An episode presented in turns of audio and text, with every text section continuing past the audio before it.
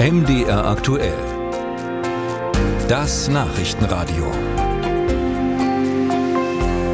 Nach der Schule zieht es viele zum Studium in eine neue Stadt und dann beginnt die schwierige Suche nach einer Wohnung oder einem WG-Zimmer.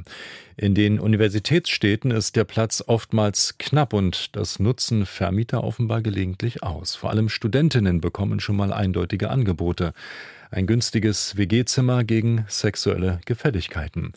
Unsere Reporterin Tanushia Balan hat mit Loni und Melissa gesprochen. Die beiden haben ihr erzählt, was sie bei der Zimmersuche erlebt haben. Bei meinen Wohnungssuchen in den vergangenen Jahren habe ich verschiedene Erfahrungen gemacht mit sexueller Belästigung. Es gab viel so Geschichten, dass zum Beispiel bei Wohnungen kein Preis dabei stand und wenn man dann die angeschrieben hat und gefragt hat, kam daraufhin sowas wie, ja, die Wohnung kostet eigentlich 300 Euro, aber je nachdem, wie gut wir uns verstehen, kann ich dir da dann auch entgegenkommen. Und was es auch sehr viel gab, waren Anfragen von Männern, die gerne Sklaven sein wollen, also die sexuell auch dominiert dann werden wollen. Das habe ich auch schon von vielen Freundinnen so gehört. Das ist scheinbar sehr weit verbreitet und das wäre dann, also die haben das dann so als Bedingung aufgestellt, dass man sich halt bereit erklärt, diese Domina-Rolle zu übernehmen und dann darf man einziehen. Bis heute ist mir eigentlich eine bestimmte Anzeige im Kopf geblieben, weil die Miete eigentlich relativ günstig war und ich dementsprechend natürlich die Beschreibung gelesen habe. Es hat sich dabei um eine Zweier-WG gehandelt. Die Person hat halt speziell nach einer Frau gesucht und in der Beschreibung stand auch, dass er gefordert hat, dass er die Füße der zukünftigen Mieterin massieren darf, sozusagen. Ich fand das auf jeden Fall sehr, sehr verstörend. Es waren dann auch mehrere Anzeigen, die dann in so eine komische Richtung gegangen sind.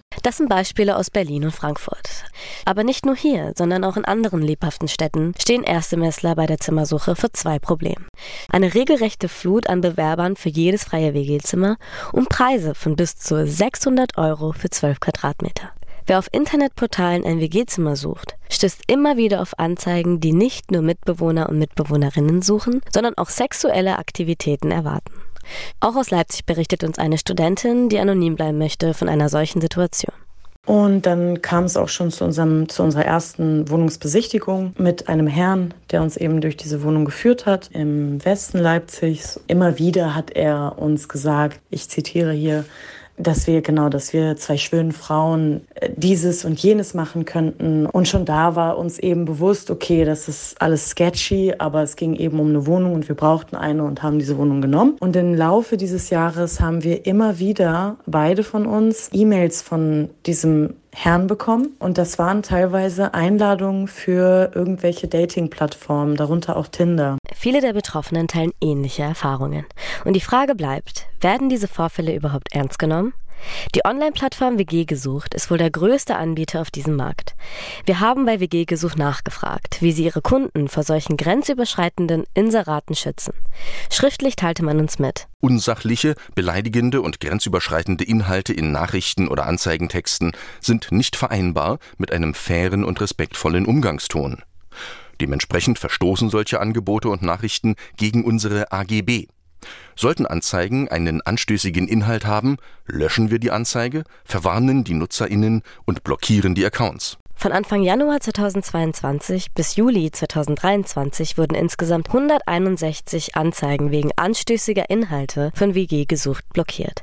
Im August und September gingen die meisten Meldungen ein. Also genau in der Zeit, wo die meisten Erstsemestrerinnen auf Wohnungssuche sind. Für die betroffenen Studentinnen aus Berlin, Leipzig und Frankfurt reicht dies nicht aus. Sie wünschen sich, dass solche dubiosen Anzeigen erst gar keinen Platz auf den Online-Plattformen bekommen.